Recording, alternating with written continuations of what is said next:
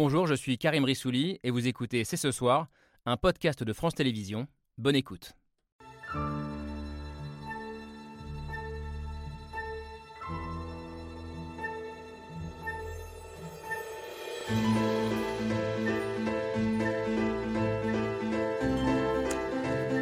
Bonsoir à toutes et à tous, soyez les bienvenus sur le plateau de C'est ce soir. Vous pouvez compter sur moi pour poursuivre dans cette voie face aux nombreux défis que tu as rappelés qui sont devant nous, aux défis climatiques et écologiques sur lesquels il faut agir plus vite et plus fort. C'est sa mission principale, celle sur laquelle elle est attendue au tournant, mettre en musique ce qu'Emmanuel Macron appelle lui-même le combat du siècle, le combat pour une France et une planète qui reste plus vivable. 24 heures après sa nomination, les oppositions décortiquent son CV, son bilan au ministère de la Transition écologique et la sincérité de ses convictions écolo et posent aussi une question. Elisabeth Borne aura-t-elle les moyens de ses ambitions? Sera-t-elle vraiment en charge depuis Matignon de la fameuse planification écologique ou sera-t-elle un simple exécutant d'une politique décidée à 100% à l'Élysée? Bref, faut-il croire en la révolution annoncée? Le débat est ouvert. C'est ce soir sans Camille et Laure, euh, qui se sont envolés euh, pour le Festival de Cannes, où nous serons exceptionnellement en direct vendredi soir. Sans Camille euh, et Laure, donc, mais avec Mathieu Souquier, qui commence à bien connaître la maison.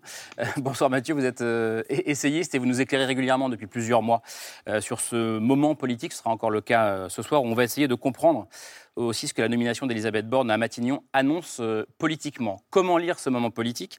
Faut-il voir dans la nomination d'une femme qui vient de la gauche euh, la confirmation d'un virage euh, plus écolo, plus social d'Emmanuel Macron? Je crois que ça fait un moment que vous l'attendez, ce, virage, au moins sur le plan écologique et social. Jacques Attali, bonsoir. Merci d'être avec nous. Vous qui défendez ce que vous appelez l'économie de la vie, vous êtes, j'imagine, un avocat de la planification écologique, vous nous le direz, qui est censé marquer une vraie révolution écologique. Révolution ou pas, Corinne Lepage, vous répondez plutôt ou pas, euh, je crois. Vous êtes relativement pessimiste à vous lire, ancienne ministre de ce qu'on appelait à l'époque l'environnement, euh, sous euh, Alain Juppé en 1995, on ne disait pas écologie.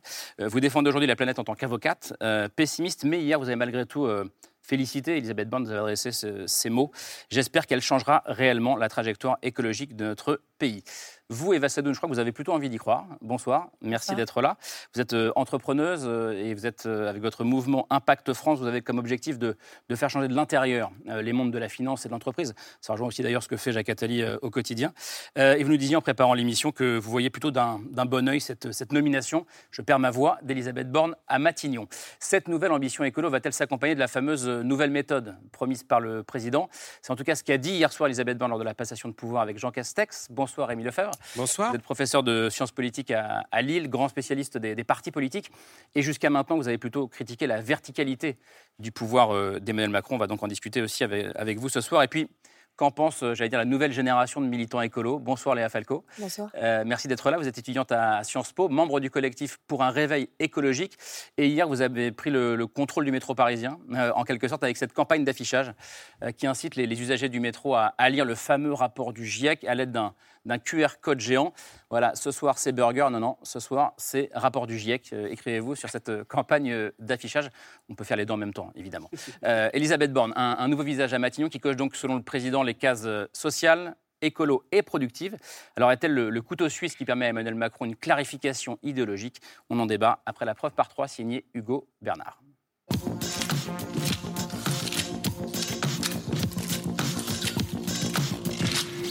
La preuve par trois commence par cette image. Une photo prise hier à Paris et dans laquelle il y a Grantin Matignon. La cour de Matignon, où sous les applaudissements, Jean Castex a passé la main à Elisabeth Borne. Je voudrais euh, dédier cette nomination à toutes les petites filles et rien ne doit freiner le combat pour la place des femmes dans notre société. La nouvelle Première ministre a très vite affiché ses ambitions. Face aux nombreux défis, à la situation internationale, mais aussi aux défis climatiques et écologiques, il faut agir plus vite et plus fort. Censé incarner la rupture et la nouvelle méthode voulue par le président, sa nomination réserve finalement peu de surprises, nourrissant de nombreuses attentes. Bon courage. Résultat, dans cette image, il y a aussi grand deux, Elisabeth Borne. La nouvelle première ministre dont la Macronie est très fière. la ministre des réformes impossibles devenues possibles. Je pense en particulier à la SNCF, je pense aussi à la réforme de l'allocation chômage. Une ministre réformatrice, mais pas seulement. Elisabeth Borne est une femme de gauche, de cette gauche social-démocrate. De gauche, social-démocrate, mais déjà sommée de lancer la réforme des retraites. Moi, je pense qu'il y a urgence. Les réformes difficiles, elles sont à faire en début de quinquennat. Elisabeth Borne, nouvelle figure du en même temps. Enfin, dans cette image, il y a grand 3, des regards venus de la gauche. La gauche qui, après avoir salué le fait de nommer une femme à Matignon, a unanimement critiqué son bilan ministériel. Le bilan euh, d'Elisabeth Borne en matière euh, sociale, c'est le bilan d'une femme de droite. Trop à droite pour la gauche où certains craignent désormais les réformes à venir. C'est donc en quelque sorte une nouvelle saison de maltraitance sociale et écologique qui commence. Une photo, trois détails et une question. La nomination d'Elisabeth Borne apporte-t-elle une clarification idéologique? C'est vrai que c'est une question, Mathieu qui agite beaucoup euh, à la fois les politiques, les observateurs, et j'imagine que se posent beaucoup de Français, c'est à quoi va ressembler ce quinquennat, ce deuxième mandat d'Emmanuel Macron? Est-ce que cette nomination euh, donne un signe politique? Est-ce que c'est le signe d'une clarification idéologique ou pas du tout? Les conditions de la nomination, quand même, méritent d'être questionnées. on a compris que, sans trop faire les commentaires des commentaires ou, le café du commerce, on a compris que ces jours-ci, quand même, euh, la finale se jouait entre Catherine Vautrin et Elisabeth Borne. Donc une femme qui vient de la droite sarkozyste Oui, et donc ça dit quand même quelque chose de la plasticité du macronisme. Jusqu'à la dernière minute, on peut avoir à Matignon nommé une ex-ministre de Jacques Chirac ou une ex-collaboratrice de Lionel Jospin. Euh, renvoyant à une époque où précisément Lionel Jospin, dans une période de cohabitation, était le Premier ministre de Jacques Chirac et donc son adversaire politique. Vingt ans après, on peut avoir de façon quasi interchangeable l'une ou l'autre à Matignon. Donc il y a quand même une plasticité du macronisme dont on ne doutait pas, mais, qui existe. Alors il, se trouve que ce n'est pas Catherine Vautrin qui finalement est choisie. Mais un mot quand même sur Catherine Vautrin, parce que manifestement, c'était quand même elle qui tenait la corde il y a quelques jours. Et il est probable qu'elle soit euh, membre du nouveau gouvernement. Tout à fait. Mais on a compris qu'elle devait être, elle était apparemment le premier choix du président de la République. et il me semble que la nomination de Catherine Vautrin, qui n'est pas intervenue, aurait signé pour partie la fin du macronisme.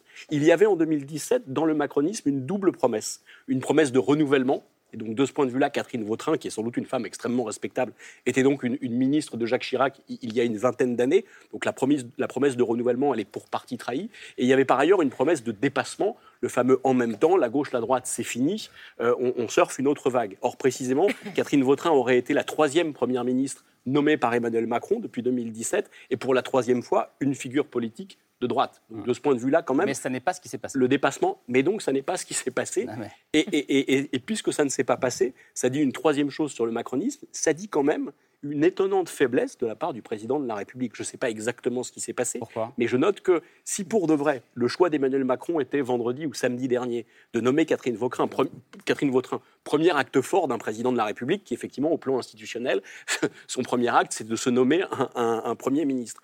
Si pour de vrai, Emmanuel Macron voulait nommer Catherine Vautrin vendredi, et que, à, la faveur de, remontrances, d'excitation euh, ou, ou de contrariété exprimées par son entourage proche, il change d'avis, c'est quand même étonnant. Il est normalement l'homme fort, et, même l'homme dont la force est incontestable. Il est le premier sous la Ve République à se faire réélire. Alors certes, il ne fait pas 80% comme Jacques Chirac, mais il est élu à 58%. et il a normalement les coups des franges pour 5 ans.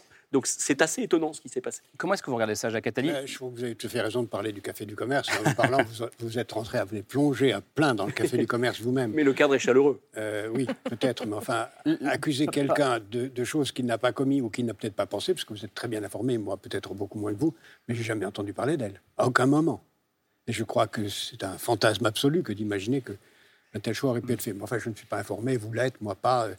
Euh, c'est, je vous envie. Est-ce qu'il n'y a pas, malgré tout, une dimension de clarification idéologique je pense que. Vous dites souvent la gauche, ça existe, la droite, ça existe. Pour, moi, je crois que c'est.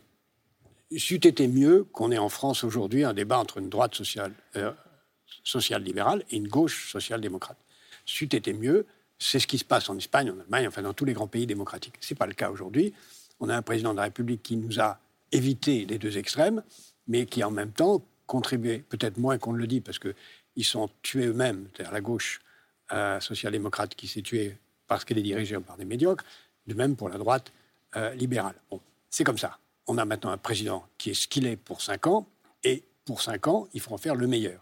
Et le meilleur, c'est prendre conscience que le temps presse, prendre conscience que euh, moi je pense qu'il faut entrer en économie de guerre et à la marche forcée vers ce que vous avez gentiment souligné, ce que j'appelle l'économie de la vie, parce que le climat, c'est une des quatre ou cinq dimensions de ce qui est urgent. Mm. Si on veut sauver la France ou la planète, c'est pas seulement le CO2 qui, tel qu'il est émis par le gaz à effet de serre qui compte, c'est la santé, c'est l'hygiène, c'est l'agriculture, L'école. c'est l'école. Qu'est-ce qui peut euh, capturer le CO2 mieux que la nature? C'est la nature qu'il faut sauver. Ça, ça, ça implique des tas de choses.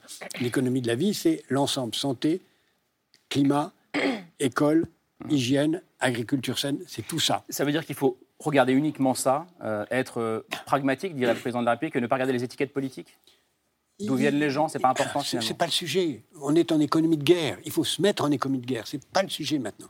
Le sujet, c'est de, se- c'est de dire, nous avons tout ce qu'on devait, tout ce qu'on annonce qu'on doit faire en 2050, il faut le faire en 2035. Il faut donc viser plus vite et plus large. Plus large, ça veut dire euh, pas ce- ceux qui ne parlent que du climat se trompent.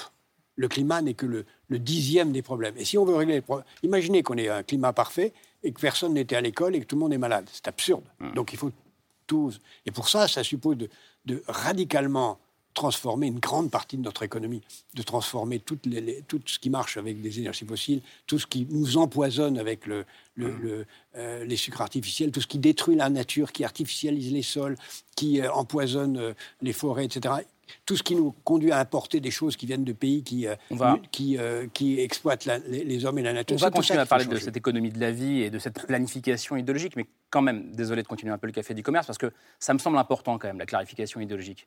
Comment est-ce que vous regardez ça, vous, Rémi Lefebvre? Est-ce que c'en est une ou pas? Euh, Et est-ce qu'au fond, c'est si important que ça Puisque peut-être que le chef, il est à l'Élysée, et puis c'est comme ça en Macronie. Il faudra attendre un petit peu quand même. hein. L'étiquette du Premier ministre, c'est pas la- le seul indicateur, le seul marqueur euh, du- d'une orientation idéologique. C'est très compliqué en politique. La, clar- la clarté, c'est souvent pas euh, fonctionnel. Hein, il y a- C'est-à-dire Cardi- le cardinal de Retz disait que il faut- en politique, on ne sort de l'ambiguïté qu'à ses dépens. Hein, et je crois que c'est François Mitterrand qui citait euh, très très souvent euh, cette citation. Le macronisme, c'est l'ambiguïté idéologique. Alors l'ambiguïté idéologique, mais très clairement plutôt ancré à droite. Donc là, cla- clairement, il a choisi un Premier ministre euh, qui vient de la gauche, mais est-ce est, qu'elle est vraiment identifiée très à gauche? Elle est identifiée dans les médias à gauche, mais Elle se concrètement, dit de gauche. Voilà, elle se dit de gauche. Concrètement, il faudra attendre euh, les, euh, le, le gouvernement qui va, qui va obéir à, des- à de subtils équilibres. On aura des, des, euh, des ministres de droite, on verra sur quel ministère on aura des, gens de droite ou pas. Il faudra aussi attendre concrètement, mais ça sera pour beaucoup plus tard, les discours de politique générale. Attention de pas euh, Mm. de pas déduire en fait d'une position institutionnelle une orientation politique. Emmanuel Macron a tellement euh, évolué, ne serait-ce que regarder depuis deux mois, il a fait un début de campagne très à droite, la retraite à 65 ans, le RSA conditionné. Euh, dans le deuxième tour, il a fait ce discours de Marseille où euh, il a il a lancé euh, euh, La de manière héroïque planification, la planification euh, écologique qui était quand même un marqueur de euh, Jean-Luc Mélenchon. Et puis là, manifestement, bon voilà, il se positionne. Mais, mais, mais je suis assez d'accord avec ce qui a été dit tout à l'heure. Euh, il y a eu quand même apparemment des indiscrétions de, de- de- de- de presse montrent qu'il a perdu un arbitrage ce week-end euh, globalement Macron, c'est-à-dire qu'il aurait souhaité plutôt euh, Madame Madame Jacques Attali n'est toujours pas d'accord. Bon, euh, euh, j'ai l'impression qu'il y a pas. voilà, il y a, Mais il c'est l'occasion d'apprendre. il y a- l'aile gauche, l'aile- de la Macronie qui se manifeste et qui essaie de se faire entendre. Voilà. Alors après, est-ce que c'est un, c'est prédictif vraiment d'une orientation euh, politique programmatique? Voilà, je, je suis très prudent, je dois dire. Eva Sadoun Et Juste pour la, la boutade, entre guillemets, moi je pense pas que, même s'il avait reculé, c'est une preuve de. Alors que je, on sait que je suis pas la plus grande fidèle la- aux politiques de LREM, malgré tout, euh, pour moi, la remise en question, le doute et l'écoute n'est pas nécessairement un signe de faiblesse. Ça, c'est ça, c'est mon propre avis et je pense qu'il faut Hmm. Même s'il a qu'on- changé d'avis, vous voulez dire Même s'il a changé d'avis, je pense qu'il faut qu'on quitte cette espèce de vision de l'homme euh, providentiel, là, hyper puissant, qui fait qu'on reste souvent ancré sur nos positions et qu'on n'est pas capable d'affronter les enjeux, notamment écologiques et sociaux qui arrivent. Mais normalement, Ceci pardon, dit en passant, Normalement, il, réfléchit et il écoute avant d'arrêter son choix. Enfin, la, la logique, enfin la bonne méthode, cas, ce serait qu'il ait pas consulté avant de. qui À est- mon avis, est- c'est- plutôt ce qu'il a fait, puisque, indépendamment du choix imaginaire que vous avez imaginé comme certains médias, le seul choix qu'on connaît de lui, c'est celui qu'il a annoncé. Donc, tout ce qui est. Le, le reste, c'est du fantasme. Du On en tout cas, on va, se, commentaire. ré- on va se réjouir de ne pas avoir la, la, la personne qui, dé- qui s'oppose aux questions des- du mariage pour tous. euh, à Matignon. Ça, c'est clair. La, la, deuxième chose, je suis assez d'accord sur le fait que euh, je ne peux pas en fait aujourd'hui prêter encore l'engagement qu'il va avoir vis-à-vis des sujets progressistes mmh. à la nomination d'Elisabeth Borne, dans la mesure où on sait très bien euh, que c'est possible que euh, ce soit aussi une première ministre nommée un peu porte-drapeau, si tant est que notamment cette vision social-démocrate ne se retrouve pas dans les ministères qui sont mmh. les plus pour moi, un porteur notamment des questions budgétaires, des questions de, choix, comme les Bercy, etc. On se rend compte que, euh, effectivement, aujourd'hui, le Premier ministre, qu'est-ce qu'il décide, notamment sur nos enjeux hein. Moi, je parle de ce que je sais sur les enjeux, notamment de transformation de l'économie alignée avec les enjeux écologiques. Il peut décider certaines choses, notamment comme le PIA, comme certaines, certaines politiques d'investissement. Il peut euh, régir une équipe gouvernementale et choisir. Et l'incarnation qu'il fera des différents ministres sera pour moi fondatrice. Après, ça n'empêche, pardon, juste que ça reste quand même effectivement une femme social-démocrate, mais une femme quand même extrêmement libérale à l'heure où il faut euh, avoir un enjeu technocrate sur une partie du problème, mais qu'il va falloir aussi avoir une forte écoute et être capable de rompre avec une forme de libéralisme. Il faut qu'elle soit prête à faire ça. Vous avez dit le mot technocrate, c'est important, c'est un, ça lui euh, adossé depuis hier. On dit que c'est une femme qui est plus techno que politique. Corinne Lepage, est-ce que c'est plutôt une bonne chose dans un moment où, comme le dit Jacques Attali, bah, il faut régler les dossiers d'abord avant l'esprit partisan, ou est-ce que ça, ça vous gêne? Bah, je dirais que la politique, c'est de la technique, mais c'est aussi du symbole. Euh, et euh, par voie de conséquence, euh, ce qu'elle représente est quelque chose de très important parce que c'est ce qui va permettre d'entraîner ce qu'elle va pouvoir faire. Derrière la question que, que, vous posez, en réalité, il y a aussi celle des rapports entre Matignon et euh, l'Élysée. Vous l'avez vous-même dit dans votre propos introductif. C'est-à-dire qu'elle va être réellement, vous parliez, Madame Sadoun, des rapports avec les ministres en dessous, et notamment de la citadelle de Bercy, mais il y a d'abord le château. Et donc, quelle est la liberté dont elle va réellement, euh, réellement jouir? Parce que quand vous êtes ministre, on lui reproche euh, les réformes sociales qu'elle a faites, qui sont effectivement très libérales, un ministère de l'écologie qui était moyen, disons. Mmh. Mais un ministre peut toujours dire, bah, écoutez, j'ai essayé de faire ce que j'ai pu, mais euh, il y a un Premier ministre au-dessus de ma tête euh, qui ne m'a pas permis, qui a rendu des arbitrages qui étaient en ma défaveur. Là, c'est un argument qui ne pourra pas passer. Euh, c'est elle qui décide. Et même si on a de facto un régime très présidentiel, il ne demeure pas moins que notre régime est un régime semi-parlementaire, avec une responsabilité devant le Parlement. Donc, euh, les positions qu'elle va prendre euh, vont euh, l'engager très fortement. Mais c'est intéressant ce que vous dites, parce que c'est comme si, et on va venir très vite à la planification, mais en, lui donnant le poids qu'il lui donne, il redonnait un peu du lustre à Matignon. on n'est pas sur une simple collaboratrice, paradoxalement, si, si, elle a le poids qui est annoncé, le poids politique annoncé. D'abord, il ne faut pas oublier qu'il y a des élections dans un mois, et qu'après tout, dans un mois, elle pourrait ne plus être Premier ministre, on pourrait avoir tout à fait autre chose. Pour deux raisons. Si jamais la majorité perd la majorité, et si elle, est battue elle-même dans le Calvados, où elle se présente. Donc euh, il faut attendre un peu. Deuxièmement, après ça, le moment important dans, la vie d'un gouvernement, c'est le discours de politique générale, hum. qu'elle ne fera pas avant la nouvelle Assemblée, je suppose. Donc il n'y aura pas de discours de politique générale avant début juillet. Donc on en est loin de savoir. Hum. Or, euh, il y a des grandes urgences, et la question de savoir qu'est-ce qu'elle peut faire sans Parlement. Pour moi, l'urgence aujourd'hui, c'est ce que j'ai vécu pour ma part de nombreuses circonstances, c'est de réfléchir en détail à un plan qu'on met en œuvre immédiatement. Si euh, le ciel lui donne, et, surtout les Français, les Français plus que le ciel, donne le, temps euh, d'agir, et si la campagne que vous menez, que je trouve formidable, qui conduit à faire prendre conscience de, ce que rien n'est plus urgent mmh. que, que que l'économie de la vie, qui est, qui est, la condition même de notre survie, euh, dans ce cas-là, elle pourrait être amenée dans un mois et demi ou deux à faire un discours de peu général qui serait celui que j'espère, moi, hmm. c'est discours de mobilisation. On a fait. pas de mobilisation générale. Mobilisation générale. On a fait un quoi qu'il en coûte de, de la demande, puisqu'on a donné hmm. tous les moyens à la demande. Moi, je pense qu'elle devrait annoncer un quoi qu'il en coûte de l'offre. C'est-à-dire donner tous les moyens pour réorienter l'offre vers euh, les, domaines de la santé, de l'éducation, de l'hygiène, des énergies renouvelables. Beaucoup plus vite. 2050, c'est fini, c'est hmm. beaucoup trop tard. Et ça, ça veut dire. C'est pour ça qu'on a cinq ans très importants, tant en France qu'en Europe, avec tout ce qui nous entoure pour changer. J'arrive, mais je vois que Léa Falcom me regarde depuis tout à l'heure. Comment est-ce que vous, vous, regardez ça et, cette, et comment vous entendez cette, cette discussion pour l'instant? Bah, Je trouve qu'il y a un point qu'on n'a pas encore abordé, qui est au-delà de la personnalité de la Première ministre, euh, des blocages institutionnels potentiels qu'elle va rencontrer. Et comment est-ce qu'il va falloir changer de l'intérieur ces mécanismes de gouvernance? Euh, Comment est-ce qu'on va pouvoir réussir à intégrer l'écologie et en particulier l'écologie dans le cadre politique, à l'intérieur du système institutionnel. là, je pense qu'il y a une vraie question, parce qu'aujourd'hui, ça ne fonctionne pas. Et on voit qu'il y, a deux points en particulier, je trouve, qui sont, qui sont assez remarquables à cet égard. C'est déjà la transversalité, le fait qu'on ne puisse pas avoir un ministère de l'écologie qui fasse euh, dans son coin de l'écologie et qui laisse tous les autres de leur côté.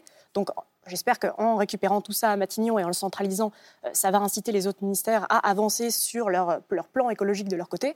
Et un deuxième sujet, euh, qui est les arbitrages en fait. Et que là, on sait que euh, a tendance à perdre ses arbitrages, en particulier le, contre... le siège du ministère de l'écologie. Absolument, le ministère de, l'écologie euh, a tendance à perdre ses arbitrages contre Bercy, non, moi, qui est aussi un hôtel, hôtel de Rockler. J'étais encore avenue de Ségur. Je voudrais juste revenir un instant sur ce qu'a ce qu'a dit Jacques Attali sur deux points. Euh, 2035, je pense qu'il a raison. Il y a une urgence, on ne peut pas se permettre d'attendre 2050. C'est là-dessus, je partage tout à fait ce point de vue. Deuxièmement, l'importance des élections législatives. Je pense qu'une des très grandes différences qui pourrait y avoir entre ce nouveau quinquennat et le précédent, c'est quel est le groupe majoritaire dans l'opposition à hmm. l'Assemblée nationale, euh, majoritaire d'opposition, je veux dire. Euh, dans le premier quinquennat, c'était quand même la droite qui était, euh, qui était largement là. Avec 101 députés, ça? Hmm. Voilà. Tandis on, que là... on les entendait moins que la France Insoumise, paradoxalement. Oui, c'est vrai, mais ils étaient 17. Hmm. là, si vous avez... Et donc, bah, le gouvernement, il joue aussi avec la force principale de son opposition. Si là, vous avez une, majorité, enfin, une opposition qui est majoritairement à gauche, et je dirais à l'extrême gauche, en l'état, euh, avec la France insoumise. Vous appelez ça l'extrême gauche, vous? Euh, bah, C'est pas la gauche social-démocrate, disons. Ce qui n'est pas la gauche social-démocrate. C'est pas forcément l'extrême gauche. Mais enfin, c'est une gauche. Euh, la gauche radicale. Assez radicale. Euh, que tout n'est pas acheté d'ailleurs. Hein, mais enfin, il y a des sujets, moi, sur lesquels je suis. pas acheté, mais tout n'est pas vendu? ça dépend comment on l'écrit. Tout n'est pas. À Selon Corinne Lepage. Voilà, à jeter. c'est très différent parce qu'à ce moment-là, ça poussera beaucoup plus vers le social et l'environnemental. C'est vrai, parce que peut-être qu'on les entendait, mais parce qu'ils n'avaient que la tribune aussi pour eux. Alors qu'effectivement, la droite pouvait faire des arbitrages plus forts et faire de la négociation, ce que, ce que la gauche à l'Assemblée nationale la ne pouvait pas faire. La droite a voté pas mal de textes avec. Euh, oui, aussi parce que la, droite. et si effectivement euh, la gauche, en tout cas une union, prend une place importante à l'Assemblée nationale, au-delà de parler de la cohabitation qui est voilà, autre chose, euh, ce sera hyper intéressant de voir comment effectivement on pourra mener des, des transitions parce que pour avoir fait du plaidoyer à l'Assemblée nationale pendant cinq ans, c'était épuisant, quoi, de voir effectivement même parfois des députés de la majorité porter des amendements très progressistes mhm. et de voir le gouvernement ingérer l'Assemblée, venir à l'Assemblée physiquement mhm. euh, pour refuser certaines évolutions, notamment en matière d'économie de la vie. Donc j'espère qu'effectivement la présence d'un groupe un peu plus radical, un peu moins soumis, euh, permettra euh, de peut-être libérer un petit peu aussi les députés, même de la majorité, sur ces sujets progressistes. Et il y a un deuxième facteur. J'ai l'impression qu'on parle comme si c'était une feuille blanche qui était devant nous, mais il y a quand il faut voir d'où on vient quand même. Hein. Il, y a, il, y a, cinq ans, Nicolas Hulot euh, était nommé euh, ministre de l'écologie. On voit, voit très rapidement qu'il s'est heurté à des résistances considérables. Hein. Il vient à France Inter euh, quelques mois plus tard déclarer qu'il en fait il ne peut pas agir parce que effectivement, il dénonce les lobbies. parce que les lobbies sont extrêmement actifs. Le jour, je crois que c'est hier, le, Medef a publié un rapport indiquant, mettant la pression sur le gouvernement en indiquant qu'il fallait baisser les impôts de production pour financer la décarbonation de l'économie. Aujourd'hui, très clairement, il y a un signal qui est envoyé euh, par Emmanuel Macron, certes, d'ouvrir des perspectives en matière d'écologie, mais les résistances sont absolument considérables. Les résistances, elles viennent euh, de, l'industrie, on l'a vu à plusieurs reprises, euh, sur les glyphosates, sur les, sur, les pesticides. Enfin, il y, a énormément, il y, a la gouvernance institutionnelle. Un, gouvernement, c'est un champ de force. Hein, et donc, pour l'instant, on ne voit que qu'une première ministre qui effectivement a des atouts parce qu'elle a été ministre des Transports, elle a été ministre de l'Emploi, elle a été ministre de l'Environnement, elle a été préfète, elle, est polytechnicienne, elle a une expertise considérable. Et donc, a priori, elle a les leviers et la connaissance de l'État pour, pour agir. Mais aujourd'hui, c'est trop tôt pour dire si effectivement il y a une vraie volonté politique et si toutes les résistances qui existaient précédemment vont être levées. Est-ce qu'elle n'est pas trop libérale pour s'opposer typiquement à des organisations comme le MEDEF Alors, on continue à, parler de ça et on est entré de plein pied dans, la question euh, écologique. C'est son défi majeur. Euh, on l'a répété à plusieurs reprises. Elisabeth Borne, mettre en musique cette volonté affichée du président de faire de ce quinquennat, je le cite, un mandat qui sera écologique ou ne sera pas. Alors, cette planification annoncée rime-t-elle avec révolution? Elisabeth Borne aura-t-elle les moyens c'est la question de ses ambitions. On en débat après le mail de Pierre Michel.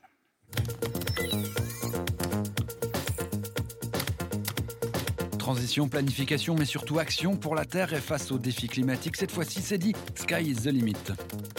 Je fais le serment de léguer une planète plus vivable et une France plus vivante.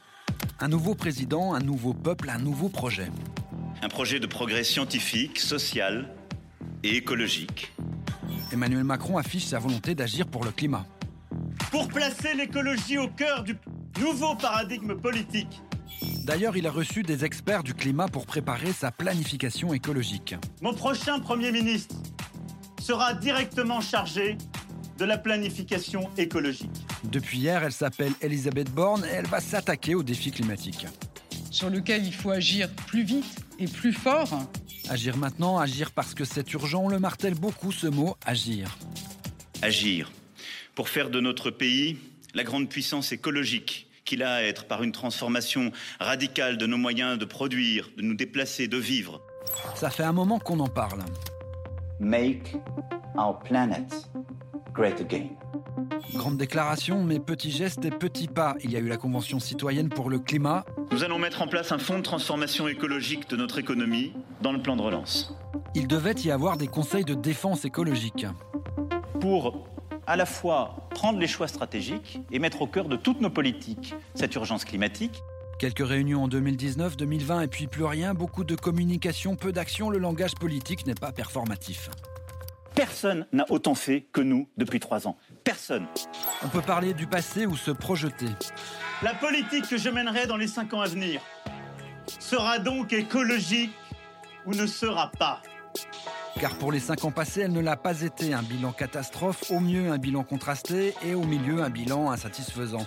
Depuis deux ans, Emmanuel Macron parle de l'écologie comme du combat du siècle. Chacun prendra sa part dans ce combat du siècle. Mais le match n'a toujours pas commencé. Ce mail, il pose la question de la sincérité des engagements, Mathieu Souquier. Je parlais tout à l'heure, en, apprenant à, Jacques Attali certaines tractations qui avaient eu lieu ce week-end, je parlais tout à l'heure de, la plasticité, de la plasticité du macronisme, et, et je trouve qu'il y a quelque chose de très intéressant. Il y a un hiatus total entre le premier tour de l'élection et le second tour de l'élection. C'est-à-dire que jusqu'au premier tour, Emmanuel Macron ne parle quasiment pas d'écologie. Et je dirais même que quand il présente son programme, qui est très technique, très techno, une conférence de presse qui dure 2h40. Euh, on, rentre dans un détail de mesures que personne ne comprend très bien.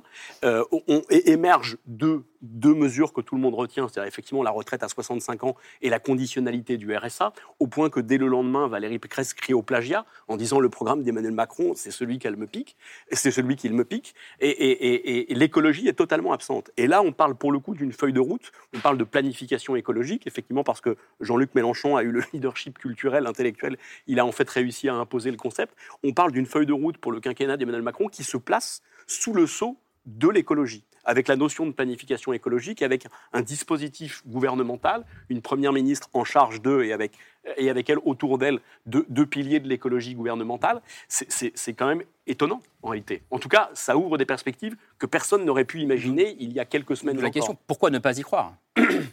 Pourquoi y croire Pourquoi ne pas y croire je, suis d'accord avec ce que vous avez dit euh, et ce qu'on a dit, c'est-à-dire qu'on a perdu un temps fou. Mais pas seulement en France. L'Allemagne, c'est encore pire. Enfin, on, est dans un tous, euh, Poutine autrement, mais on est tous dans un déni de réalité absolument incroyable. On préfère ne pas voir. Or là, euh, il y a un changement qui est en train de se faire dans les opinions publiques. On commence à voir. Et en France en particulier, quand l'opinion publique bascule, ça bascule très vite. Si je prends un autre exemple comme euh, très différent, celui du téléphone mobile, les Français ont été contre, mais quand 15% des Français ont eu un téléphone mobile, 90% en ont eu trois ans plus tard. Donc ça va très vite. Et moi, je pense qu'on n'est pas loin d'un moment où l'opinion publique va dire ça suffit comme ça. Hmm. Euh, où les Gilets jaunes paraîtront avoir défendu une cause sociale juste, mais une cause euh, générationnelle totalement fausse. Et que maintenant, il faut passer d'urgence, euh, je ne vais pas répéter 15 fois les mêmes choses, mais, à une priorité qui ne doit pas être uniquement écologique. Ce serait une grave erreur si elle était que écologique.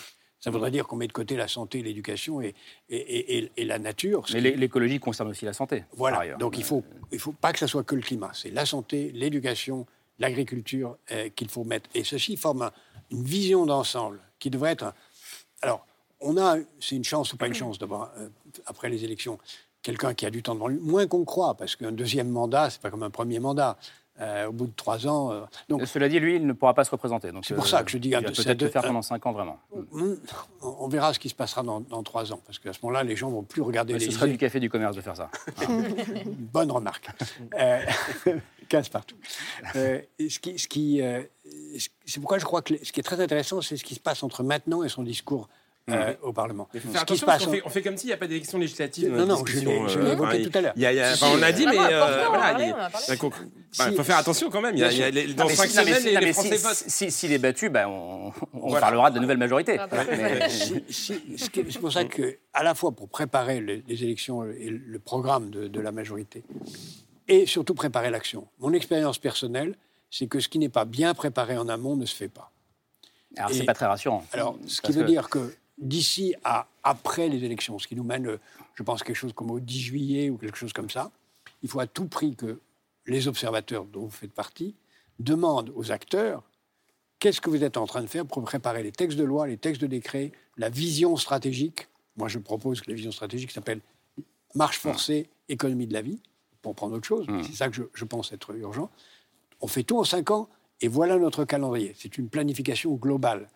Mais si c'est pas préparé dans les trois semaines et le mois qui vient, ça, ne marchera pas. Euh, vous allez toutes et tous euh, parler, mais je voulais qu'on revoie cette, euh, cette campagne d'affichage mhm. dont je parlais au début, Léa Falco, campagne d'affichage dans le métro parisien pour ceux qui n'étaient pas là, qui incite, alors je l'ai pas encore testé, hein, les usagers à, lire le rapport du GIEC. Donc il y a un QR code géant, on, le, on le, scanne et on a le rapport du GIEC qui, s'affiche. On est bien d'accord. Pas les 3000 pages du rapport du GIEC, justement. C'est là tout l'intérêt, c'est qu'on a fait un résumé en 10 points. Un résumé en 10 points. Absolument. Et pour ceux qui ont un peu plus de temps, il y a aussi un résumé de chacun des trois grands chapitres euh, de ce sixième rapport. Et vous avez d'ailleurs interpellé Elisabeth Borne euh, sur Twitter dès sa nomination, euh, hier soir, avec ce message.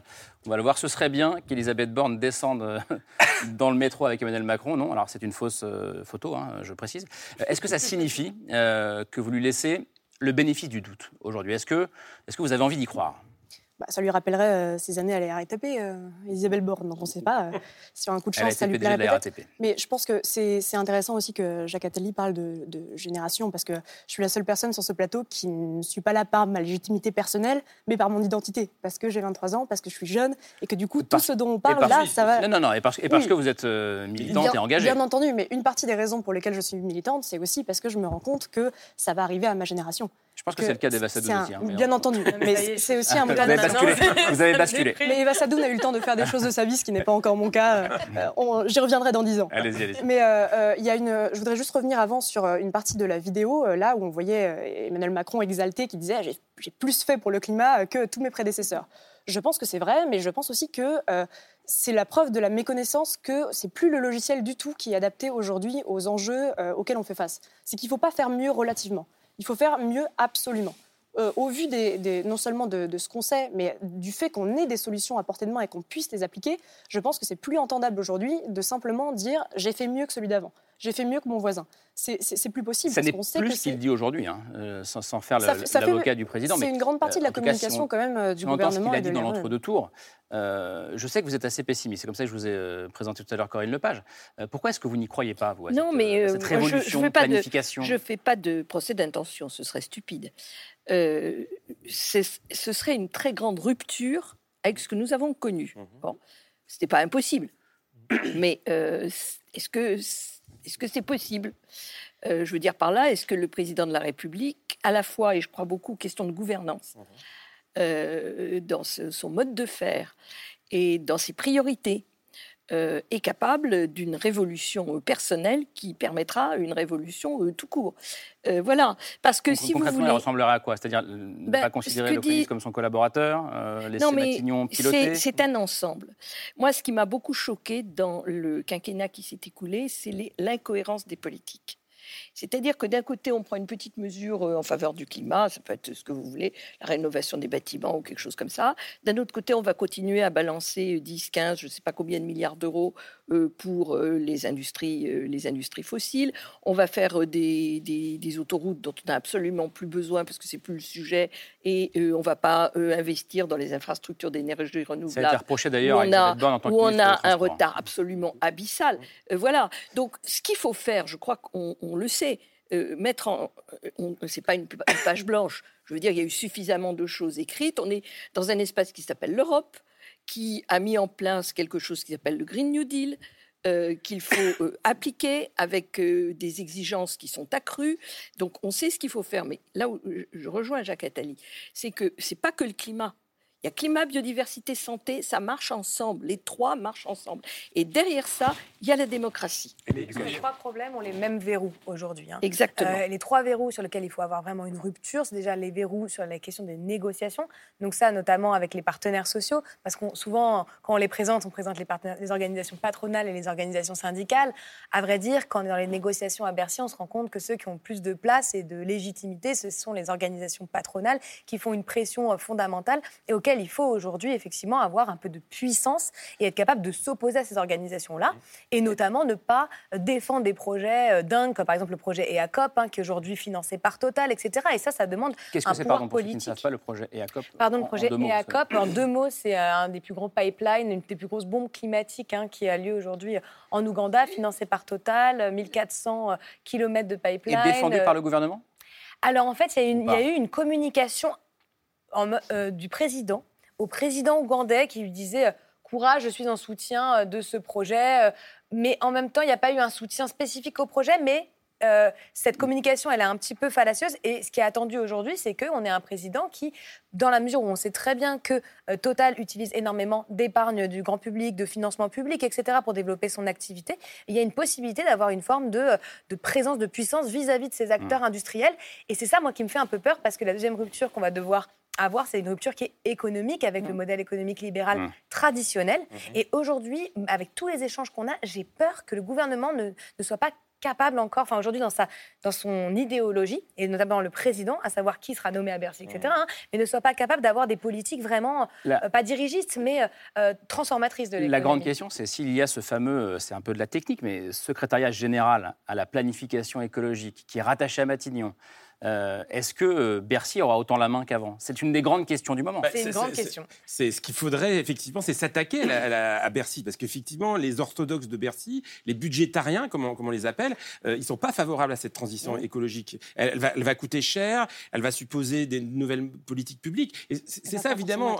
on, peut, on, peut, dire qu'Emmanuel Macron peut changer lors de ce deuxième mandat, mais en politique, quand même, on est prédéterminé par ces, j'allais dire, un habitus. L'habitus de, de, Macron, il est libéral. Hein. Il est libéral et autoritaire. Et donc, euh, effectivement, est-ce qu'il est capable de remettre en cause un modèle productiviste qui est aujourd'hui à l'origine quand même euh, de, du réchauffement climatique?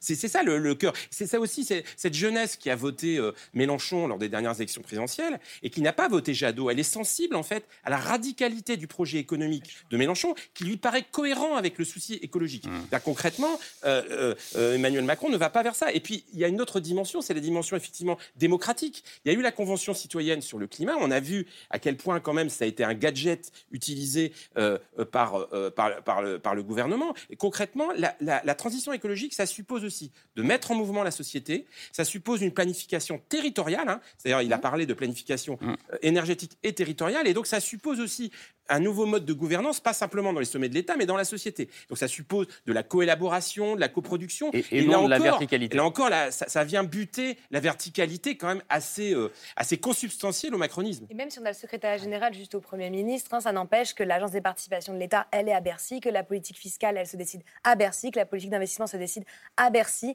et qu'en fait, on ne pourra pas relocaliser.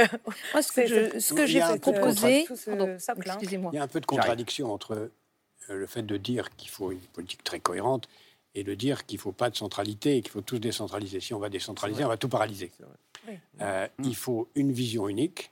Il faut vraiment se mettre dans l'état d'esprit que euh, c'est ces cinq années absolument déterminantes qui vont déterminer comment vous vivrez dans 30 ans. Qu'à l'échelle européenne, il faut vraiment se mettre en économie de guerre. Que ce qu'on a été capable de faire pour les vaccins ou pour quelque chose d'autre. On doit pouvoir le faire. Mais vous connaissez bien l'appareil d'État.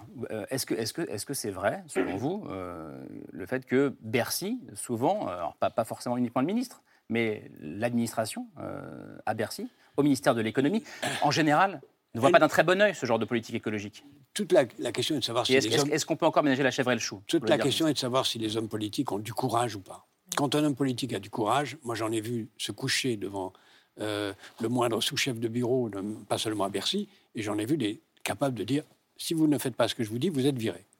Et c'est une question de, de force politique. Et pour avoir de la force politique, d'abord, il faut croire à ce qu'on fait. Il ne faut pas être en situation de dire ah ben vous avez peut-être raison. Non, je pense ça. Il y croit, selon vous, Emmanuel Macron? Je pense qu'il faut avoir une vision tragique de l'histoire. Je pense qu'il faut avoir une vision tragique de ce qui nous attend, tant euh, militairement que écologiquement, Mm. qu'en termes de système de santé, système, et, et sentir cette urgence, la faire passer au pays. Voilà, C'est fini, les élections dans un mois seront passées. C'est le temps d'agir et d'agir vite et, et se dire, comme on l'a dit en anglais, quoi qu'il en coûte, whatever it takes, c'est maintenant, quoi qu'il en coûte, il faut faire tout ça et vite. Voilà. Mm. J'arrive. Et donc, à ce moment-là, on l'administration des finances sera aux On a coupé la parole à. Oui, non, ce que je Voilà. voulais dire, il y a- moi, il y a une solution que j'ai proposée qui est peut-être euh, originale, oui, elle l'est, mais euh, ce qui fait la force de Bercy, c'est ce qu'on appelle les contrôleurs d'État dans les ministères. les contrôleurs d'État, euh, c'est le monsieur ou la dame dans un ministère sans lequel vous ne pouvez pas acheter une ampoule. Qui est là pour dire non. Il dit non. vous ne rachèterez pas votre ampoule. C'est non. Ben, moi, je pense qu'on devrait avoir l'équivalent pour notre sujet.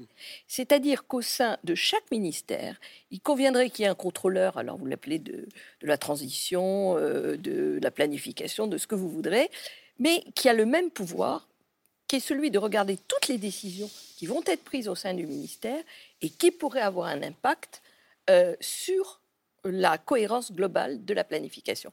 Là, ça serait de nature à changer radicalement les choses. Vous parlez de transversalité. Transversalité, euh, c'est censé être euh, la valeur ajoutée de ce secrétariat à la planification. hein. Oui, mais il ne va pas les voir au sein de chaque ministère de toutes les décisions que- qui vont La, être la prises. bonne façon de le faire, si je peux me permettre d'intervenir encore, ce serait idéalement de mettre dans la Constitution un tout petit article disant toute décision contraire à l'intérêt des générations futures est inconstitutionnelle. Et ça serait difficile à appliquer au début, mais progressivement, chacun se dit est-ce que ce que je fais, il devrait mesurer si c'est utile ou non aux générations futures? Dans tous les départements de l'État et des collectivités territoriales. Si on arrive à faire ça, si on arrive à constitutionnaliser l'intérêt des générations futures, on change tout. La, la Cour de Karlsruhe en Allemagne l'a jugé. hein. Ça a été jugé l'année dernière. La grande question, c'est qu'est-ce qu'on fait par exemple du nucléaire? Est-ce que c'est intérêt? Pour moi, c'est une énergie de transition euh, incontournable, malheureusement. Mais on voit bien que ça n'évitera pas les débats politiques pour le coup. De- un, un détour peut-être juste pour éclairer ce qui vient d'être dit par, par l'opinion. Euh, Ce que l'opinion retient effectivement du bilan d'Emmanuel Macron en matière, en matière d'écologie, c'est sa sortie sur le modèle Amish et c'est la Convention citoyenne sur le climat qui était une, excellente idée, je crois que personne ne peut le contester, mais qui lui est revenu en boomerang parce qu'il s'est lui-même piégé précisément en disant on va tout reprendre et puis à la fin... C'est le mot sans filtre. On ne reprend pas grand-chose. Mais donc le paradoxe, c'est que c'est ça, en tout cas, dans l'opinion, le bilan d'Emmanuel Macron en matière d'écologie, et que son programme, sa feuille de route pour les cinq années à venir, à- à la- encore une fois, à la faveur de l'entre-deux-tours, c'est la planification écologique et la mise en place d'un dispositif gouvernemental comme on n'en a jamais connu. Donc peut-être un gage d'efficacité. Et je prolonge ce détour par Euh, si Emmanuel Macron est- est effectivement assez rejeté dans l'opinion, il est quand même moins impopulaire que ses prédécesseurs. Ça tient à trois choses. Ça tient au fait que dans l'opinion, on considère qu'il représente bien la France et que si la verticalité a ses limites en politique intérieure, en politique internationale en particulier, ça a de la valeur. La deuxième dimension, c'est que confronté à des crises majeures et multiples, il a plutôt fait le job. Les gens disent c'est un bon gestionnaire de crise. Mais la troisième dimension qu'on évoque assez peu et elle est intéressante, c'est qu'on fait crédit à Emmanuel Macron d'avoir plus que ses prédécesseurs appliqué son programme tenu ses promesses. On considère, les Français considèrent que globalement, entre 2017 et 2022, en dépit des crises qu'il a eu à affronter, il a plutôt fait ce qu'il avait dit qu'il ferait. Et donc peut-être qu'on peut imaginer que si Emmanuel Macron est fidèle à lui-même, il cherche en tout cas entre 2022 et 2027 à faire là encore ce qu'il avait dit qu'il ferait. En même temps, il a fait. Même son discours sur l'entrepreneuriat, euh, effectivement, à pas avoir aidé l'émergence de certaines licornes, d'avoir créé en fait un, discours un peu autour de, la Startup Nation. Où, moi, je vous dis, en tant qu'entrepreneur, en tant que dirigeant de PME, etc., on ne s'est pas particulièrement senti aidé hein, par Emmanuel Macron. Et, malheureusement, j'ai un peu pendant peur. la pandémie, pour le coup. et du coup, j'ai un peu peur que, à part pendant la pandémie, ah oui, mais, non, mais je fait. Précise. Non, mais vous avez raison. Euh, mais, et moi, ce qui me fait peur sur la question écologique, c'est que la même chose se passe. C'est-à-dire qu'en fait, on n'est qu'une seule vision technocrate euh, qui apportent en fait de la richesse à l'État, c'est-à-dire être souverain sur une forme d'énergie, l'hydrogène. Ils, ils, veulent qu'on soit les leaders sur mmh. l'hydrogène et qu'en fait tout soit dirigé vers ça et que la question soit purement énergétique et de redorer euh, l'industrie française sur ce sujet spécifiquement, mais que comme sur la question de l'entrepreneuriat et de l'innovation, bah, on se cantonne à ça et qu'il n'y ait pas une vraie révolution culturelle euh, sur la question de l'écologie, alors que moi personnellement on a l'intime conviction et on le voit chez nous que l'écologie c'est la résolution à beaucoup de crises. On parle de l'inflation beaucoup aujourd'hui. Il faut qu'il révolution culturelle où ils ne voient pas l'écologie comme une composante ou une opportunité technique ou en fait un truc qui va les contraindre, mais comme un outil vraiment, notamment sur la question de l'inflation, de faire face à la montée du cours du blé, à la montée du cours de, de le voir comme une chance. Le voir comme une chance de transformation pour le pays. Je dirais même une chance aussi politique. C'est-à-dire que, bon, euh, elle était intéressante votre campagne, mais euh, effectivement, est-ce que l'alternative c'est le burger ou le rapport du GIEC Du GIEC, du GIEC. du, GIEC on, peut, se poser la question. À l'américaine, hein, L'idée c'est quand même de donner un contenu positif aussi. Euh, je, ne doute pas que c'est évidemment votre état d'esprit, mais aujourd'hui, l'écologie, c'est pas simplement une question technocratique, technique, énergétique. C'est aussi ralentir la société. C'est aussi produire une société euh, plus solidaire. C'est euh, les circuits courts. C'est voilà, c'est la société. Euh, ça, fait très longtemps que cette utopie existe. Je pense que c'est une des manières aussi d'enraciner en fait l'écologie dans la société parce que cet enracinement, il est quand même fragile. Hein, honnêtement, mmh. l'opinion aujourd'hui, elle est quand même plutôt braqué sur la question, et à, juste titre, de l'inflation, du pouvoir d'achat.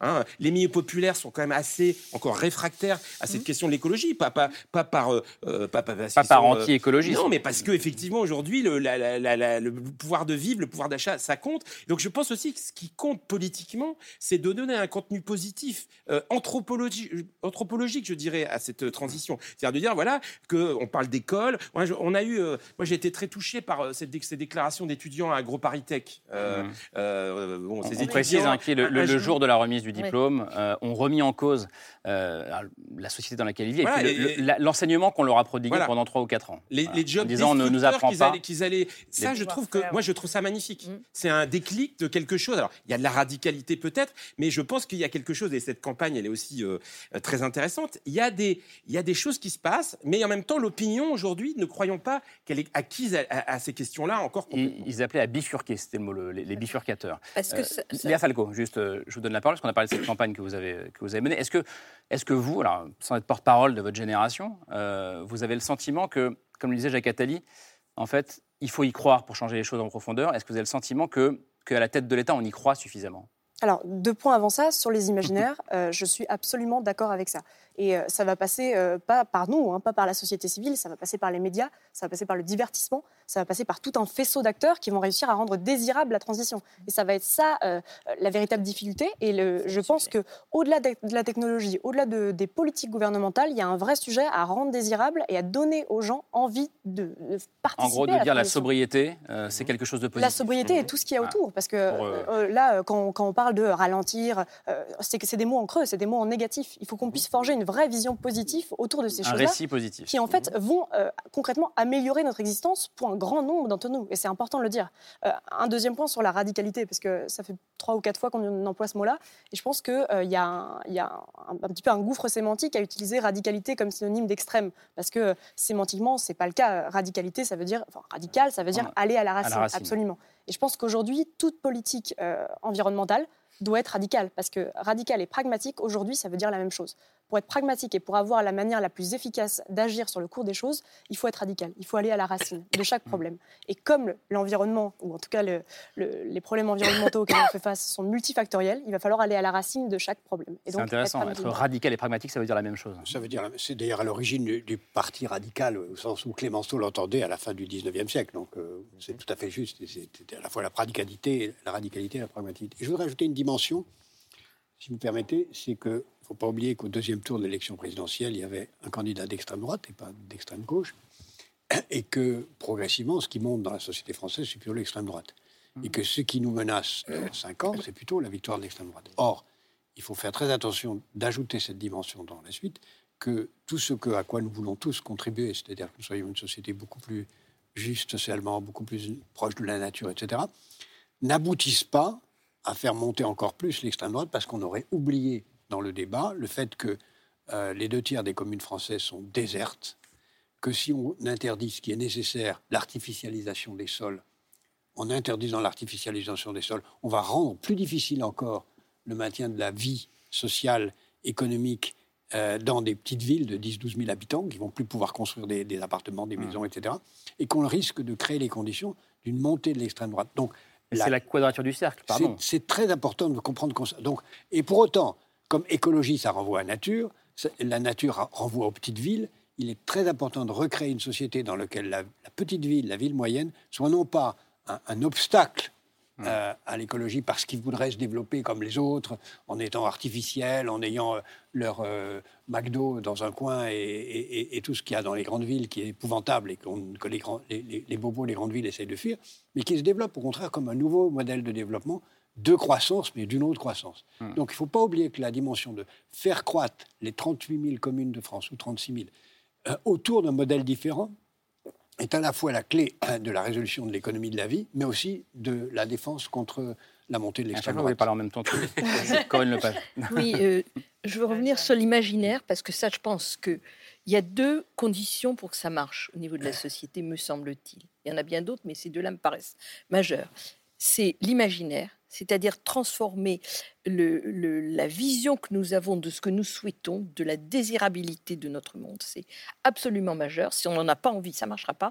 Et deuxièmement, la justice sociale.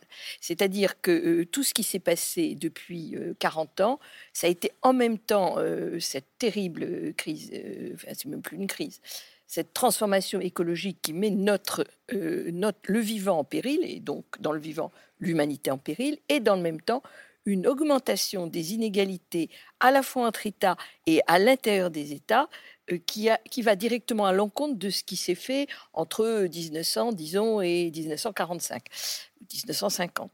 Voilà. Et donc, si on ne tient pas ensemble euh, la justice sociale et l'efficacité, on n'y arrivera pas. Pour les raisons que Jacques Attali vient de dire en ce qui concerne les petites villes, mais euh, pour des raisons, je dirais, beaucoup plus social au sens conventionnel du terme dans les grandes villes. Mmh. Donc, ces sujets-là sont à tenir ensemble. Mmh. Et si on ne les tient pas ensemble, on n'y arrivera pas, euh, tout simplement. C'est la condition de réalisation de nos besoins. C'est certain, et c'est vrai que sur les cinq dernières années, notamment, on a vu que la, le sujet du gouvernement, ça a été de faire porter ça sur les classes les plus populaires et du coup de ne pas être suffisamment effectivement radical vis-à-vis des classes économiques. Euh, et quand on entend le MEDEF, ça fait peur. Hein. Aujourd'hui, ce qu'il dit, c'est euh, bah, du coup, effectivement, c'est euh, les salariés, c'est le corps social qui devra payer la transition écologique qu'il nous pousse à faire. Alors qu'on sait à quel point les écarts de rémunération dans ces entreprises sont importants, etc. Donc le courage dont vous parliez, il va être nécessaire pour que ce ne soit pas porté effectivement par les classes les plus populaires. Mmh. Mathieu Oui, ensuite, repetit détour quand même par l'opinion. C'est vrai que l'écologie synonyme de contrainte, dans une société qui supporte de plus en plus mal la contrainte, c'est compliqué. Donc il faut, il faut aller vers, on a parlé de mondialisation heureuse il y, a, quelques années, il faut aller vers une transition heureuse pour effectivement la, rendre possible et la rendre acceptable par l'opinion. Mais quand même, précisément, dans une société archipélisée, on a bien observé que l'écologie, désormais, en fait, la conscience écologique était un des derniers communs ou un des nouveaux communs. On a beaucoup dit que l'extrême droite avait gagné la bataille culturelle, la bataille idéologique sur la question de l'identité. C'est réel, mais ce ne sont pas les seuls à avoir gagné une bataille idéologique. Quand même, l'écologie politique, en un demi-siècle, a réussi à s'imposer de façon tout à fait centrale. Au point que, même s'il y a à nuancer en fonction des catégories sociales dont on parle, quand même, c'est devenu un commun. Dans cette société archipélisée, l'écologie reste un commun. Donc de ce point de vue-là, on peut être peut-être un peu optimiste parce que rien ne vaut, encore une fois, les forces sociales quand elles peuvent être alignées et poussées, donner du vent dans le dos aux, forces politiques. Quant aux forces politiques, un tout petit élément, euh, et chaque gouvernant se, questionne dans son rapport au pouvoir et dans son rapport à l'histoire. Alors effectivement, pour Emmanuel Macron, déjà se faire réélire, être le seul ou le premier président de la Ve République à être parvenu à se faire réélire, c'est d'une certaine façon déjà entrer dans l'histoire. Est-ce que c'est suffisant? mais, mais si c'est pour faire la retraite à... sans, cohabitation. Sans cohabitation. le, le- le premier président réellement sortant à se faire réélire, à ne pas se faire dégager. C'est pas rien en réalité quand même, dans, dans un contexte de crise démocratique C'est et de défiance C'est pas le premier, c'est le troisième. majeur. A le eu premier, c'est le Mitterrand. troisième. Et Chirac. Hors Et cohabitation, c'est le premier. C'est- le seul président et gouvernant sortant C'est la à ne pas être cohabitation. Et C'est la le premier président et gouvernant sortant. qui ne se fait pas Exactement. désavouer sa majorité. Ah, dans cinq semaines. Au bout d'un mandat. Il il est le premier à être parvenu à faire ça. Mais donc, précisément, faire ça pour faire la retraite à 75, 65, 75, 63 ans. Soit- enfin, bref, Progressivement. 63, 64 ou 65 ans, c'est c'est un projet de société. C'est c'est un projet de société limité, ou, ou même, encore une fois, la conditionnalité du RSA, c'est un peu court pour marquer l'histoire. En revanche, Autrement puisque dit, son livre d'il y a 5 ans, c'était la révolution, puisque la disruption est censée être son ADN, la transition précisément environnementale devrait être au cœur de, sa, de son ambition de marquer Autrement l'histoire. dit, c'est le meilleur atout aujourd'hui de l'écologie, euh, selon vous, l'ambition de laisser une trace dans l'histoire? En, en tout En gros, cas, le pragmatisme. en tout cas, être en France, trace dans par l'histoire exemple, amener à ça. être en France, par exemple, le premier président écolo, le premier président écolo, en ne venant pas de l'écologie politique, en ayant fait peu d'écologie dans son premier quinquennat, mais en devenant, pour son second quinquennat, le premier président écolo, ça permet un peu déjà d'entrer dans les manuels C'est d'histoire. c'est vraiment une hypothèse. hein, je, je trouve qu'on fait comme si euh, euh, cette préoccupation de l'écologie, bon, c'est vrai qu'elle est depuis quelques, depuis quelques semaines, elle, elle- elle est dans l'agenda, mais on a quand même vécu une campagne électorale où elle est Sans totalement absente, totalement. Elle a été absente. euh, Enfin, et et globalement, bon, il y a euh, attention de, de- on est aussi dans un contexte électoral. Bon, euh, euh, Emmanuel Macron a été élu avec les voix de gauche au deuxième tour. Il doit donner des gages, effectivement, à ses électeurs de gauche. Mais la grande question, c'est est-ce que la société acceptera Voilà, bon, euh, euh, que ces promesses ne soient pas tenues Les, les travaux de sciences sociales, euh, de sociologie sur la question de l'acceptabilité de, de la transition sont assez mesurés. C'est-à-dire concrètement, ça reste un enjeu quand même se- secondaire. Il y a quand même aujourd'hui l'idéologie dominante dans notre société, c'est quand même le consumérisme. Hein, c'est- évident. Donc euh, Oui, mais vous, attention. vous, vous citez les, les étudiants d'agro de, d'Agro Oui, oui, mais il y a, il y a des signes à vont- sortir de ça. Voilà, et, et- et globalement, l'électorat, quand même, attention, l'électorat d'Emmanuel Macron, les politiques qu'on mène sont aussi déductibles un petit peu de son électorat. L'électorat d'Emmanuel Macron, c'est un électorat très bourgeois, euh, très âgé, euh, très peu ouvert sur, la, pr- sur les problématiques environnementales. Les jeunes ont peu voté pour Macron. Alors, effectivement, l'avantage, c'est que Macron pas ne va pas. il pas euh, voilà, il est libéré peut-être d'une contrainte électorale, mais il n'est pas En rappelant libéré d'une majorité quand même. sûr. Hein, il n'est pas libéré d'une majorité qui, qui- avec qui il va devoir composer pendant quelques années si, si euh, euh, il gagne les élections législatives. Allez-y sur cette question-là, Oui, c'est- euh, C'est intéressant la, la question de, de- de- du côté techno et finalement des ingénieurs. Aujourd'hui, on présente technocrate dans les médias comme si justement ça allait être un, un retour en, enfin, un retour en arrière à la technocratie, alors que finalement les ingénieurs aujourd'hui, parce que la planification c'est aussi le shift, c'est aussi en fait plein justement de regroupements euh, d'ingénieurs euh, sous euh, l'aune de Jean-Marc Jancovici ou même d'autres, hein, euh, qui finalement c'est des ingénieurs, c'est des technocrates. Ça n'empêche que quand ils font l'équation, quand ils la procèdent, ils se rendent compte qu'à la fin, dans tous les cas, la question de la transition écologique passera par une politique de sobriété. Aujourd'hui, il y a un consensus au niveau des ingénieurs. C'est ce qui me rassure dans le fait où je me dis, bon, moi, ce qui me rassure, c'est moins l'ambition d'Emmanuel Macron que finalement le fait que, sachant qu'il est entouré de technocrates, peut-être que les gens qui savent compter, en fait, finiront, enfin, finissent maintenant, aujourd'hui, hein, par se rendre compte. Déclaration d'amour aux technocrates sans. ce soir. Bah, écoutez, on n'a pas vraiment le choix. Et je pense qu'il ne faudrait pas non plus oublier une problématique qui est malheureusement trop oubliée, euh, c'est le leadership, notamment du care et du prendre soin. Je me permets toujours de ramener cette question-là parce que je pense que euh, cette planification Ça veut écologique dire quoi, le, li- le nécessitera. leadership du CARE et du prendre soin? Ça veut dire que quand on mène une politique, on l'a fait en concertation, on l'a fait en négociation, on l'a fait avec ouverture, on l'a fait avec doute, avec prise de recul, etc. Et j'ai parfois peur, moi, des leaderships assez violents qui, pour moi, ne, avec ces leaderships un peu très verticaux, euh, on ne sait pas avec ces leaderships-là. On l'a vu en Nouvelle-Zélande, c'était très intéressant, ce qui leur a permis d'avoir des indicateurs écologiques et sociaux, ce qui leur a permis d'avoir une adhésion très forte de la société civile à- aux politiques démocratiques. Ça a été la concertation. Et il ne faudra pas du tout mettre ça de côté si on veut réussir cette transition. Léa Falco. Je suis tout à fait d'accord avec le constat des ingénieurs, en fait, et surtout des jeunes ingénieurs qui aujourd'hui ne veulent plus s'engager euh, dans des entreprises, euh, ou en tout cas pour travailler sur de l'oil and gas. hein. Les jeunes ingénieurs aujourd'hui, ils veulent travailler sur la capture potentiellement de CO2, sur les énergies renouvelables. Donc il y a vraiment un, un- un- tu- me dis, un shift hein, euh, au niveau des ambitions professionnelles de ces gens-là. Et euh, sur AgroParisTech, je trouve que AgroParisTech ouvre une possibilité. Parce que quand vous êtes écolo aujourd'hui et que vous êtes jeune, que vous terminez vos études, vous avez en fait que deux choix. Soit vous choisissez euh, de déserter, comme le font les jeunes euh, d'AgroParisTech, soit vous choisissez de rester, d'utiliser. hein, ont- par- Non, mais euh, bien Il y sûr. a- Il y a beaucoup qui ont râlé. Hein, Bien sûr. Ça n'a pas été consensuel. Soit vous à choisissez de, de rester, d'utiliser la aussi. légitimité Mmh. que vous donnent les jeunes d'AgroParisTech en critiquant le système, et j'utilise le mot un peu naïf de système euh, à plein escient, hein, mais vous choisissez de rester dans le système, de faire partie de ces jeunes ingénieurs qui vont travailler par exemple dans le, dans le grand groupe dont ils estiment qu'il a le plus de chances de basculer, et euh, de, de faire ce travail euh, De de, petite souris de l'intérieur. Et c'est deux approches qui sont vraiment euh, pas opposables, c'est des choses qui sont complémentaires et qui ont besoin l'une de l'autre pour, pour s'assimiler. Et sur le- la, question des jeunes, des communs et de, de la place de l'environnement dans la matrice intellectuelle des jeunes, ce qui est intéressant, c'est que, alors évidemment, sans rentrer dans le générationnisme, le fait qu'on on n'est pas un bloc, un bloc monolithique et que évidemment, bon, il y a une, y a, y a des divergences à l'intérieur du bloc 18-30.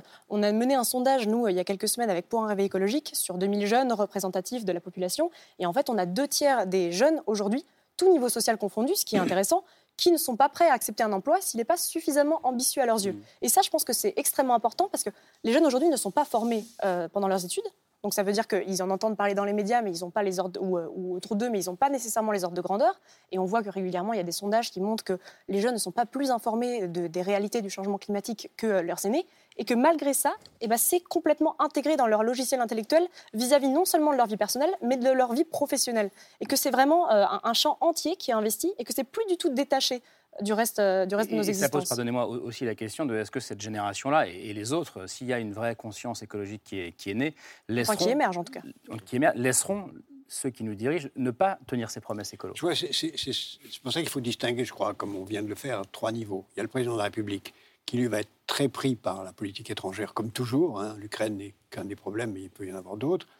Le gouvernement qui, malheureusement, souvent ne gère que le quotidien, ou en tout cas applique un programme. C'est pour ça que j'insiste sur ce qui doit être fait avant, pour avoir vraiment un programme pour l'appliquer.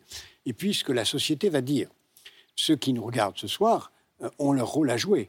Pas seulement les jeunes qui, évidemment, euh, aujourd'hui sont en train de changer profondément les choses en refusant partout, pas seulement les ingénieurs, mais même les gens des- de partout qui disent Moi, je veux un travail, voilà, je veux un travail qui a du sens et tout le monde veut un travail qui a du sens. Mais tous ceux qui, qui nous regardent ce soir, ils devraient demander à leur banquier Qu'est-ce que vous faites de l'argent qui est, que j'ai mis en dépôt chez vous? Ils devraient demander à leurs commerçants d'où viennent les produits euh, dont, euh, que, que j'achète. Ils devraient utiliser Yuka. Ils devraient utiliser l'équivalent du Yuka qui existe pour le, le textile. D'où viennent les textiles? Est-ce que c'est fait avec le travail des enfants? Ils devraient en permanence poser. Les, les sal- les syndicats devraient poser cette question. Et si tout le monde de la société se posait en permanence est-ce que ce que je fais, est-ce qu'on fait de mon argent, est-ce que ce qu'on fait de mon vote, c'est utile à l'économie de la vie ou c'est utile pour l'économie de la mort? Si on se posait cette question dix fois par jour, le politique serait obligé Je me d'entendre. permets juste de réagir. Donc, on a d'ailleurs euh, le projet IACOP hein, dont je vous parlais. C'est important de donner aussi aux gens les clés de- On rappelle d'engagement. pour ceux qui n'étaient pas là, c'est-à-dire ce projet de, gazoduc, de, de pipeline. euh, financé par Total, tout à fait, En auquel en fait notre épargne est exposée. C'est pour ça qu'on a lancé il y a trois semaines une opération justement avec les activistes et un- une application qu'on- que- que- dont je suis la cofondatrice qui s'appelle Rift et qui est effectivement le Yuka de la finance et qui permet justement de s'engager à travers son bien. épargne et demander à ce que son banquier vote contre ce projet expansionniste et le plan climat de Total. C'est un levier d'engagement très De important. façon très générale, on doit demander à son banquier qu'est-ce que vous faites de mon argent. Tout à on fait. doit demander des comptes. On doit demander des comptes. Ce que on je voudrais dire qui est un peu qui est positif par rapport à tout ce qui, mais ce qui vient d'être dit là pour les jeunes générations est très positif. Mais ça va au-delà des jeunes. Parce qu'aujourd'hui, dans les euh, moyennes et grandes entreprises, euh, la demande des salariés, c'est d'aller dans cette direction-là. Il y a une demande qui est extrêmement forte. Euh, personnellement, j'ai participé à plusieurs assemblées générales d'entreprises dans lesquelles euh, tout était organisé précisément autour de pas seulement euh, le productif, mais le social et l'environnemental. C'est ce qui fait l'esprit d'entreprise, c'est ce qui fait la dynamique d'une entreprise. Et quant au monde de la finance, que Jacques Attali connaît infiniment mieux que moi, le monde de la finance, il est quand même en train de commencer sa révolution. Il la commence à marche forcée parce que derrière, euh, il y a euh, la taxonomie européenne et les nouvelles normes qui arrivent, mais aussi parce qu'il y a des pertes, des risques de perte d'actifs considérables, et donc ils ne le font pas forcément euh, parce qu'ils sont devenus écolos, mais ils le font parce qu'ils ont un risque dont ils prennent La parfaitement taxonomie, ce conscience. sont les critères qui vont être imposés par les Américains ou les Européens. C'est d'ailleurs une bataille géopolitique Hmm. très intéressante qui se joue là pour savoir si tel investissement est ou non un bon investissement pour la- l'économie de la Durable vie. ou pas durable Juste l'économie de la mort, c'est quoi? Tout ce qui tourne autour, ceux hein. qui utilisent les, les énergies euh, fossiles et tout ce qui utilise les sucres artificiels et tout ce qui utilise les différents poisons qu'on met dans le sol. Ça, c'est.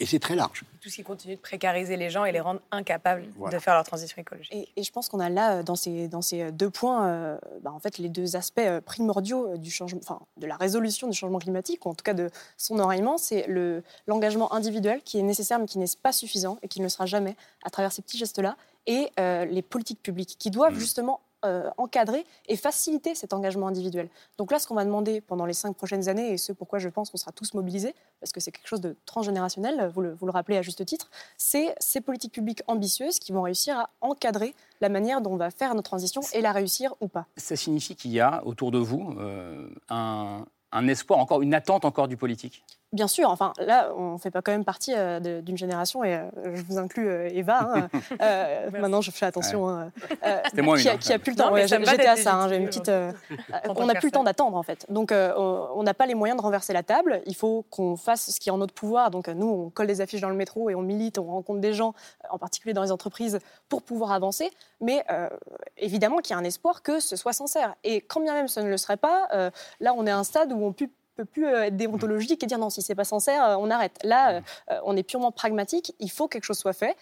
Et on commence à être à court de temps pour réussir à avoir une transition qui soit la moins pire possible. Donc il faut une action rapide. Pour tirer le fil de l'optimisme et rebondir sur ce que disait Corinne Lepage tout à l'heure, les mutations, effectivement, je pense qu'elles sont à l'œuvre, y compris du côté des acteurs économiques, des acteurs de la finance. Alors, on peut toujours, le, on peut toujours voir le, verre à moitié plein ou à moitié vide. On peut toujours, évidemment, s'offusquer du fait que ça ne va pas assez vite, mais les mutations opèrent. Et, et j'ajoute quand même qu'elles opèrent dans un contexte qui, en termes de conscientisation de tout le monde pèse lourd. Le premier élément de contexte, c'est la crise sanitaire qu'on a quand même vécue pendant deux années, où, un, on a pris conscience du fait que tout était interrelié dans le monde, qu'on a fait un exercice de décroissance grandeur nature qu'on a à peu près supporté, et en tout état de cause, tout le monde, à la faveur de la crise sanitaire, a compris que les enjeux sanitaires et les enjeux environnementaux avaient partie liée. Et la deuxième dimension, quand même, c'est la crise géopolitique que nous traversons aujourd'hui, qui est pour le coup une incitation à accélérer la transition. Donc je ne dirais pas que les planètes s'alignent, je ne vais pas être optimiste en parlant d'une pandémie et euh, d'un risque de troisième guerre mondiale, mais peut-être que, encore une fois, en faisant du judo, on peut, à la faveur de ces crises, s'améliorer et aller dans la bonne direction. On, est en train de conclure, hein, mais euh, allez-y. Juste, je me demandais euh, si euh, vous avez dit à plusieurs reprises qu'il y a des élections législatives. Mhm. cela dit, est-ce que ce n'est pas la chose la plus positive qui soit? Que là, pendant les quatre semaines, il reste 26 jours hein, avant le premier tour, mhm. et eh ben, la dimension écologique, parce qu'il y a cette planification écologique, parce qu'on va parler des délégations ministérielles, de quel ministre va être là ou là. Parce qu'il fait très chaud parce qu'il fait très chaud, bon, c'est mhm. pour le coup, malheureusement. Est-ce que ce n'est pas, ce n'est pas le fait que pour le coup cette campagne peut aborder enfin ces questions écologiques. Oui, il y a une opportunité de politisation qu'il faut saisir et on, ne peut que se réjouir qu'on traite enfin des, euh, on, a la campagne, qu'on n'a peut-être pas eu à la Plutôt du grand remplacement ou des, prénoms comme on l'a fait pendant des semaines pendant la campagne, effectivement. Et alors, euh, attente du politique des jeunes, est-ce que les jeunes iront voter aux élections législatives? Parce que c'est ça aussi qui est, compliqué. Il y a une attente de politique, mais qui ne passe pas par la politique institutionnelle, qui passe par la politique du quotidien, euh, par l'action collective, par etc. Donc tout l'enjeu, je sais pas, c'est un peu le, bilan de, nos échanges depuis une heure. C'est que le, changement climatique, c'est à la fois les institutions, mais aussi la société. Et c'est euh, le rapport de force entre les institutions et la société, euh, les, pressions venues du bas vers la société. Bon, voilà, il y, a plein de défis. Et euh, le, voilà, le changement social, c'est la combinaison de, de tous ces leviers. Quoi. Et on va continuer à en parler sur ce plateau dans les jours et dans les semaines qui viennent. Merci beaucoup euh, d'être venu euh, sur ce plateau ce soir. Merci euh, Léa Falco, c'était un plaisir. Merci Corinne Lepage. pour poursuivre la réflexion, il y a vos livres aux uns et aux autres. Jacques Attali, L'économie de la vie. On a beaucoup parlé ce soir. Se préparer à ce qui vient, qui s'apprête à sortir en format poche. Et puis votre roman qui vient de paraître, Le livre de raison aux éditions Fayard. Rémi Lefebvre, votre livre à vous, livre ouvrage collectif que vous avez dirigé, l'entreprise Macron à l'épreuve du pouvoir, c'est aux presses universitaires de Grenoble. Mathieu Souquet a toujours en librairie La Flambée Populiste, euh, chez Plomb avec Damien Fleureau et puis Eva Sadoun. Je me souviens de ce livre que j'ai à côté de moi chez Actes Sud, Une économie à nous, changer de regard pour redéfinir les règles du jeu. Et moi, c'est beaucoup plus rapide à lire qu'un livre. J'invite encore une fois nos amis parisiens à, aller dans le métro. Absolument. Et si vous n'êtes pas parisien, vous avez de la chance. C'est aussi sur notre site internet pour un réveil écologique.org. Donc on peut, on, pas peut, on peut scanner le QR code sur le site. Absolument. Et vous pouvez avoir euh, votre petit trajet euh, en transport en commun égayé par la lecture de la synthèse du rapport du GIEC. Rien, Corinne Lepage euh, si, si, si. Euh, non, non, euh, je, pense que c'est vraiment la promotion de la synthèse. Hein. je peux faire la promotion de la synthèse. Et moi, je me réjouis quand même que des combats qui sont menés quand même depuis des décennies arrivent enfin à maturité, ça ce serait très optimiste, mais enfin, disons, à un niveau qu'ils n'ont jamais atteint, avec un espoir peut-être pas de, de, limiter à 1,5 degré parce que ça, je pense que c'est foutu, mais au moins à 2 degrés et de préserver la santé du vivant parce que c'est quand même ça qui est essentiel. C'est l'un des mots de la soirée. C'est ce soir, on revient demain euh, aux alentours de 22h35 et je vous rappelle que vous pouvez retrouver cette euh, émission comme tous les autres numéros de C'est ce soir sur toutes les plateformes de podcast. Merci beaucoup pour votre fidélité. À demain.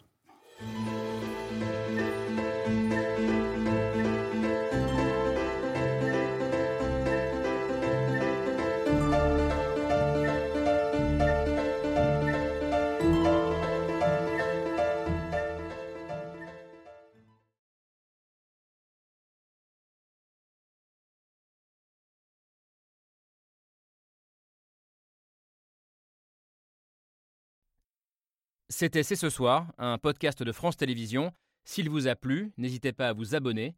Vous pouvez également retrouver les replays de l'émission en vidéo sur France.tv.